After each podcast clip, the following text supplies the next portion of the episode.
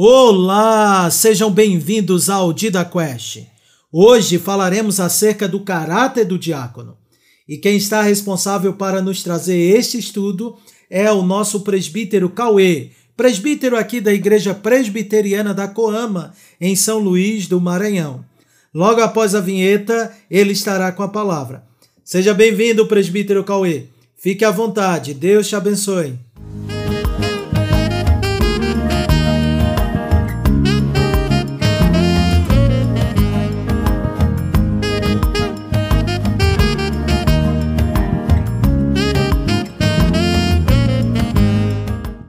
São Paulo, muito obrigado aí pela, pelo convite para dar esse estudo tão relevante nesse nosso processo de desenvolvimento dos candidatos à, à diaconia né, na nossa igreja local, a Igreja Presbiteriana da Coam. Eu quero aproveitar também e saudar os que nos ouvem, né, na expectativa de que as breves, as breves considerações que eu farei hoje sobre o caráter do diácono, que elas sejam proveitosas, e que elas nos levem a perceber a seriedade desse ofício Afinal de contas, servir no cuidado das necessidades da igreja local é algo muito significativo, é algo muito digno, é algo muito glorioso e é algo que tem que ser levado muito a sério. Por isso a gente tem que ter muito cuidado e muita atenção no que diz respeito aos homens que nós iremos eleger para cumprir esse papel. Né? A nossa breve reflexão de hoje será no texto de Atos, capítulo 6, verso de 1 a 7. Então peço que você pause o, o, o áudio Abra sua Bíblia no texto de Atos, capítulo 6. Nós faremos a leitura do verso de 1 até o verso número 7, né, que é um texto clássico sobre diaconia. Você tem aí o estabelecimento né, a, a, desse ofício diaconal. Leamos. Ora, naqueles dias, multiplicando-se o número dos discípulos, houve murmuração dos helenistas contra os hebreus, porque as viúvas deles estavam sendo esquecidas na distribuição diária. Então, os doze convocaram a comunidade dos discípulos e disseram: Não é razoável que nós abandonemos a palavra de Deus para servir às mesas. Mas, irmãos, escolhei dentre vós sete homens de boa reputação, cheios do espírito e de sabedoria, aos quais encarregaremos deste serviço. E quanto a nós, nos consagraremos à oração e ao ministério da palavra. O parecer agradou a toda a comunidade, e elegeram Estevão, homem cheio de fé e do Espírito Santo, Filipe, Prócoro, Nicanor, Timão, Pármenas e Nicolau, prosélito de Antioquia. Apresentaram-nos perante os apóstolos e estes, orando, lhes impuseram as mãos. Crescia a palavra de Deus, e em Jerusalém se multiplicava o número dos discípulos. Também muitíssimos sacerdotes obedeciam à fé. Vamos orar? Santo e bondoso Deus, obrigado pela tua palavra. Abençoa, Senhor, para que esse estudo seja proveitoso. Que nós tenhamos de fato a mais consciência, Senhor, acerca da necessidade de, de termos cuidado tá? com o caráter dos homens que nós elegemos para os cargos de oficiais na igreja. Pai. Nós sejamos mais zelosos, zelosos também, Senhor, na nossa vida, na Tua presença, ao percebermos, Senhor, a seriedade do que significa almejar, Senhor, esse ofício. E que nós também que votaremos tenhamos mais consciência para que o façamos de uma forma mais adequada. Se conosco durante esse estudo, nos guarda e nos abençoe. Em nome de Cristo Jesus oramos. Amém. Pois bem, esse texto né, né, fala sobre a instituição dos diáconos para o serviço na igreja local, uh, ele tem algumas coisas que a gente precisa observar. Apesar de que eu não vou fazer uma exposição do texto nem nada assim, a gente tem um foco bem definido, que é falar sobre o caráter dos diáconos a partir desse texto. É importante a gente perceber como o, o serviço dos diáconos foi estabelecido dentro de um contexto específico de algumas coisas que precisavam ser resolvidas e mantidas na igreja primitiva. Ah, você tinha uma disputa entre ah, as viúvas dos judeus gregos, né, digamos assim, e, a, e as viúvas dos judeus hebraicos. Ah, então, que são os judeus helenistas e as viúvas dos judeus mesmo hebraicos. Qual era a disputa que estava acontecendo ali? Qual era o problema que estava acontecendo? Era que as viúvas dos judeus gregos elas estavam sendo negligenciadas na distribuição de alimentos. E os, as viúvas dos judeus hebraicos estavam tendo o quê? Prioridade. E isso é uma questão é muito séria, é uma questão de, de desunião, de falta de unidade no seio ah, da igreja. Então essa era uma coisa que a, que a instituição dos diáconos visava resolver. Além disso, você tem uma, um outro ponto. Né? Os apóstolos eles são bem claros em dizer que eles tinham um papel que eles precisavam cumprir que era o ministério da palavra e da oração. E não cabia a eles abrir mão, eles não deveriam abrir mão né, do tempo que eles investiam nesse ministério para servir as mesas. Isso não significa que servir as mesas fosse sem importância, mas significa sim que eles reconheciam o fato de que a igreja ela é sustentada pela palavra de Deus. Né? Que a igreja, que sem a palavra de Deus a igreja não existe. E eles precisavam desempenhar aquele ofício que eles tinham, é, específico, né, para o qual eles foram chamados. E aí, para suprir as necessidades da igreja que não, que eles não poderiam suprir, né, o servir às mesas, era necessário que fossem ah, que outros homens cumprissem esse papel. Então, a obra dos diáconos, desde já é importante a gente perceber, porque isso vai dizer muito respeito também ao seu caráter, ela é uma obra que serve ao ministério da palavra e da oração na medida em que faz com que os apóstolos naquele contexto e hoje os presbíteros ah, tem, possam cumprir a sua vocação direcionada ao ministério da palavra e da oração.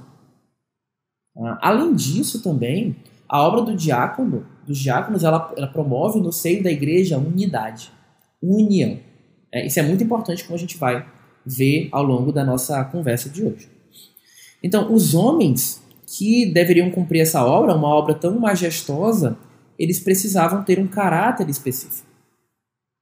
E no texto de Atos, no capítulo 6, né, a gente vai ver aqui no verso de número 3, dizendo que esses homens, eles precisavam ser homens de boa reputação, cheios do espírito e de sabedoria.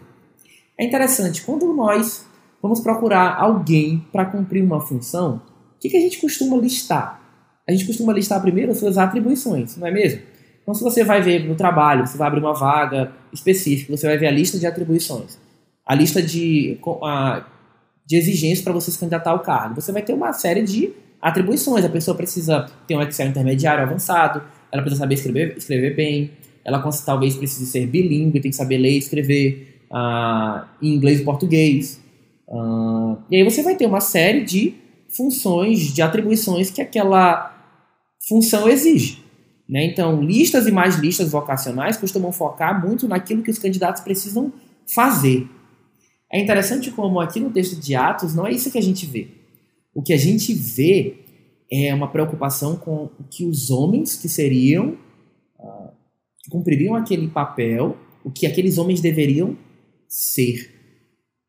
Uh, então a preocupação aqui nesse ponto não é tanto com os dons que os homens têm, mas o foco é no caráter que aqueles homens têm. Os dons eles são importantes, a gente deve ter inclusive pelo nosso planejamento, um momento específico para nós discutirmos sobre isso.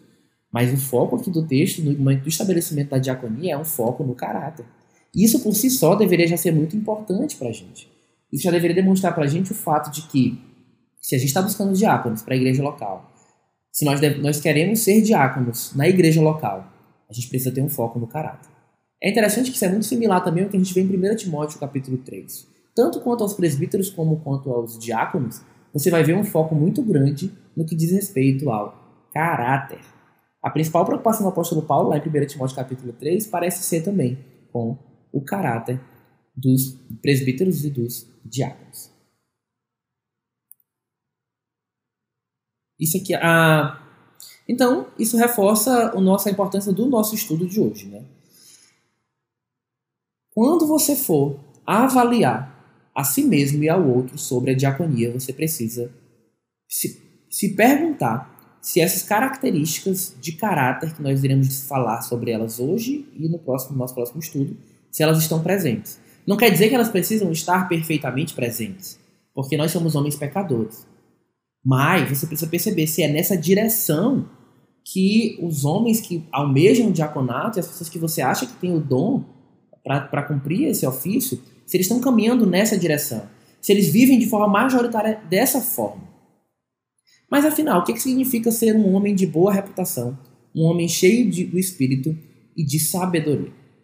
Para a gente pensar um pouco sobre o que significa ser um homem cheio do espírito, acho que vale a pena a gente olhar, checar lá em Gálatas, no capítulo 5, os versos 22 e 23, que vai dizer acerca dos frutos do espírito.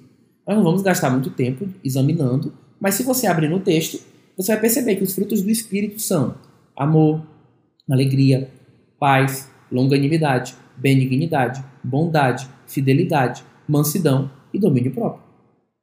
Ora, nós conhecemos uma árvore pelos seus frutos.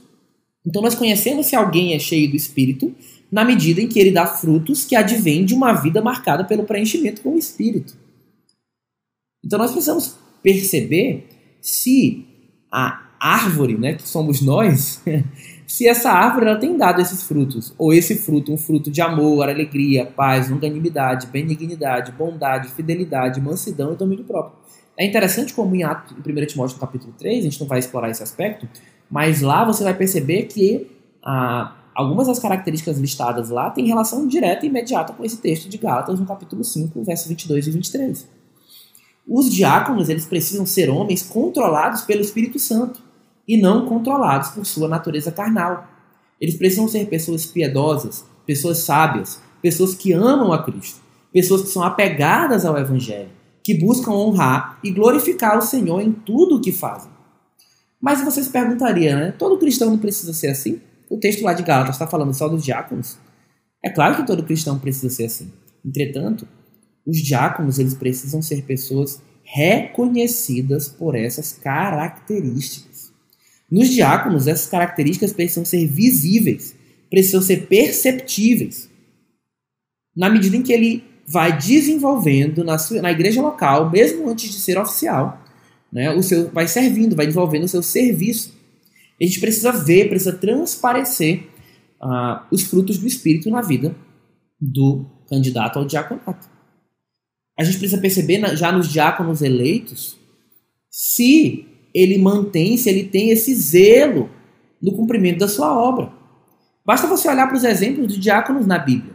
Eles eram homens espirituais, homens apegados à palavra, homens corajosos no testemunho. De forma interessante, se você olha, prestar atenção no texto de Atos, você vai ver que Estevão, um dos sete diáconos eleitos, ele foi chamado de quê? De um homem cheio de fé e do Espírito Santo. Inclusive, foi ele o primeiro a ter o privilégio, aqui no contexto da igreja primitiva, de ter sido martirizado por amor a Cristo. Então, os diáconos precisam ser pessoas cheias do Espírito. Precisam ser pessoas sábias. E o que é uma pessoa sábia?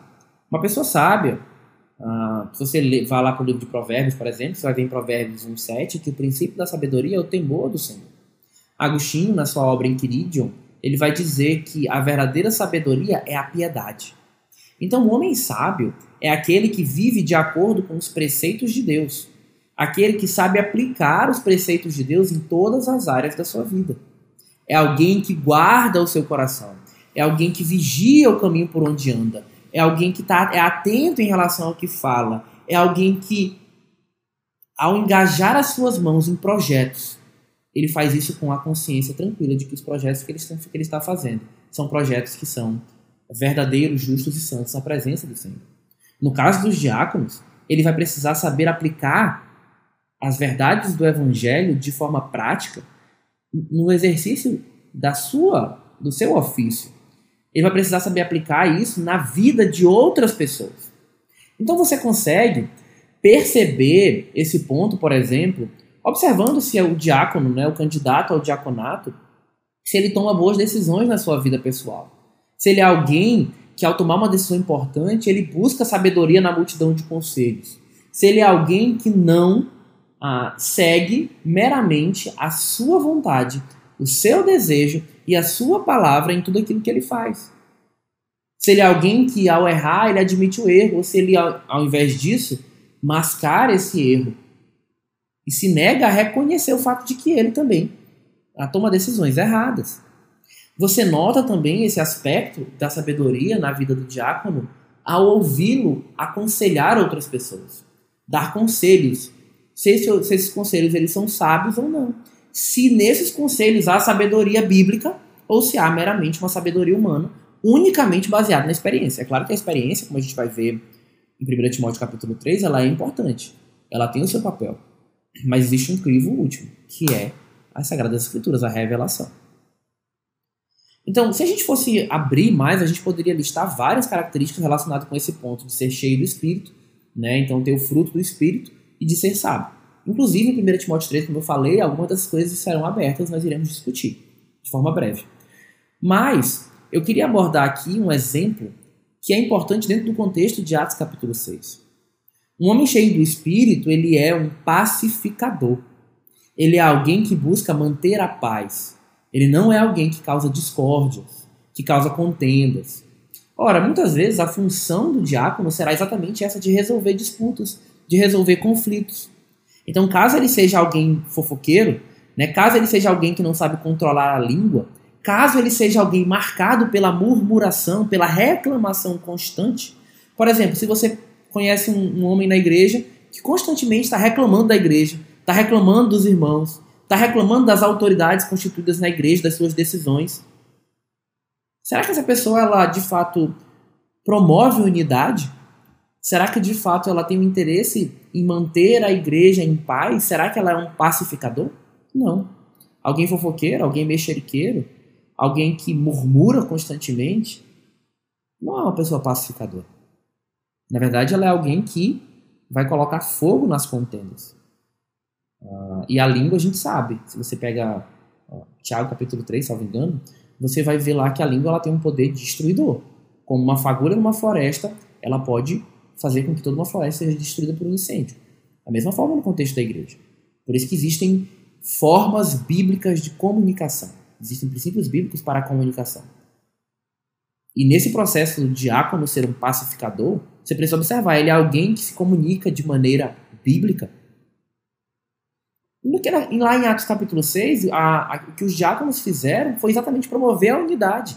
Resolveram o conflito né, na distribuição dos alimentos, atuaram de uma maneira justa, de uma maneira que, que leva em consideração o fato de que o evangelho não faz discriminação entre gregos e judeus, que todos estão unidos a Cristo. Então o diácono tem que ser alguém tardio para falar, pronto para ouvir e tardio para se virar. Você, vê muitos homens assim no meio da igreja? Você que está ouvindo, você tem se desenvolvido nessa direção? Você que mesmo sendo diácono, que está ouvindo esse estudo, a sua vida tem essas marcas? O diácono ele é alguém reconhecidamente sábio e cheio do Espírito. Ele é alguém que goza de boa reputação diante dos fiéis. O diácono também ele é um servo, o que parece até óbvio, porque no texto vai dizer que o, o diácono ele tem esse chamado de servir as mesas. E a palavra, em Atos 6, você tem a palavra para distribuição e a palavra para servir, tem a relação direta com a palavra diáconos. O diácono é um servo. A própria palavra diaconia, né, no Novo Testamento, segundo Hermann Bavinck, ela é usada para designar todo o ofício e dom que, tendo sido dado pelo Senhor, é usado a serviço e para o benefício da comunidade eclesiástica. Então, os diáconos, os oficiais, eles devem ser os principais servos na igreja. A função dos diáconos é de ajudar que o ministério da palavra e oração funcione da melhor forma. E ele faz isso servindo as mesas, atuando na distribuição justa dos recursos para que o ministério de misericórdia seja mais efetivo, para que os pobres sejam atendidos, para que as viúvas sejam atendidas, para que as necessidades materiais da igreja não ah, sejam negligenciadas. Aqui também existe um aspecto para nós destacarmos. A ação da diaconia, em muitos casos, ela vai passar despercebida. Ela não vai atrair muita atenção. Por isso, o diácono ele não pode ser alguém que busca o reconhecimento, que busca aplausos, que considere o ministério como algo seu, né? para o seu, para sua própria glória, digamos assim. Ainda que ele não vá falar dessa forma, mas que tenha essa consideração. O diácono ele não pode ser alguém que coloca os seus próprios interesses em primeiro lugar. Não pode ser alguém que tenha a si mesmo na mais alta conta. E nem alguém que pensa que sem ele a igreja deixará de cumprir o seu papel. Existem muitos homens na igreja que servem, muitas pessoas na, na igreja que servem, ah, que têm esse pensamento. Não, mas se eu deixar de fazer isso, a igreja vai. ninguém vai poder fazer. De fato, você tem seu papel a cumprir. E alguém precisa fazer. Cumpra com diligência. Mas não se engane. Deus levanta homens para atender às necessidades da igreja. A igreja do Senhor e a igreja da Coama, especificamente, ela precisa de diáconos. Não é, por, não é à toa que a gente está fazendo uma eleição para novos diáconos. Agora, se você pensa que a Coama precisa de você como diácono, uma coisa é certa, você está enganado. Na verdade, é muito provável que você não tenha o caráter de um diácono. Porque o diácono, ele é cheio do Espírito. Ele reconhece que Cristo é o rei da igreja. Ele reconhece que Cristo supre as necessidades da igreja. E ele é alguém que quer ser usado por Cristo para suprir as necessidades da igreja. É tolice nós acharmos que nós somos indispensáveis para a continuidade do reino. Nós não somos. Nós temos nosso papel a cumprir. Mas o Senhor vai cumprir o seu plano perfeitamente. E nós devemos viver e agir sempre na dependência dele, na dependência da graça dele. Então nós somos servos. Os diáconos são servos. Mas eles servem na dependência de Cristo. Até porque, e aqui eu quero encerrar essa nossa primeira parte praticamente, a gente precisa entender que a gente não consegue viver tudo isso que eu falei até aqui sem ser por misericórdia e graça do Senhor. Sem ser por misericórdia de Cristo. A boa obra que nos redimiu foi feita por Cristo. A manutenção do, nossa, do nosso estado é feita por Cristo. Quem intercede por nós é Cristo. É porque nós somos unidos a Cristo que nós somos mais parecidos com Ele. É por causa da nossa união com Ele que nós conseguimos viver em santidade nós recebemos frutos que vêm, são dados pelo próprio Deus para nós. Nosso processo de santificação é uma obra que nós agimos, mas nós agimos pela graça de Deus. Então, se nós nos tornamos em pessoas mais parecidas com Cristo dia após dia, é porque o próprio Cristo está nos capacitando. E isso é muito importante para a gente entender, porque o caráter do diácono, algo central, é que ele é alguém dependente da graça de Deus. Ele é alguém que reconhece que se não for pela graça de Deus, ele não consegue fazer nada. Ele é alguém que ama a Cristo, porque ele percebe que é Cristo que age através dele no serviço da igreja. A diaconia é o braço caritativo da igreja. Nesse sentido, então, a diaconia cumpre um papel digno de muitas honras e louvores, como a gente vê no texto de 1 Timóteo 3. Né? A... Agora, ela faz isso na dependência de Cristo. O Senhor da igreja é Cristo. Isso é muito importante para a gente manter em mente. Porque é impossível você ter alguém com um caráter adequado para ser diácono se essa pessoa não depende da graça de Deus. Ela trabalha sim e muito. Ela tem que ser alguém disposto, sim. Tem que ser alguém é, que quer se sacrificar pela igreja, sim. Tem que ser alguém que vai servir de forma diferenciada, sim. Tem que ser alguém cheio de espírito, sim. Sábio, sim. Mas alguém que é tudo isso na dependência de Cristo. Alguém que é tudo isso sabendo que essa obra que cumpre não é por suas próprias mãos, mas é porque o próprio Cristo está o ajudando constantemente. Então, para a gente concluir, fechar aqui em relação ainda ao texto de Atos capítulo 6, é interessante se você prestou atenção na leitura do texto, uh, você percebeu que o diácono ele foi apontado pela congregação.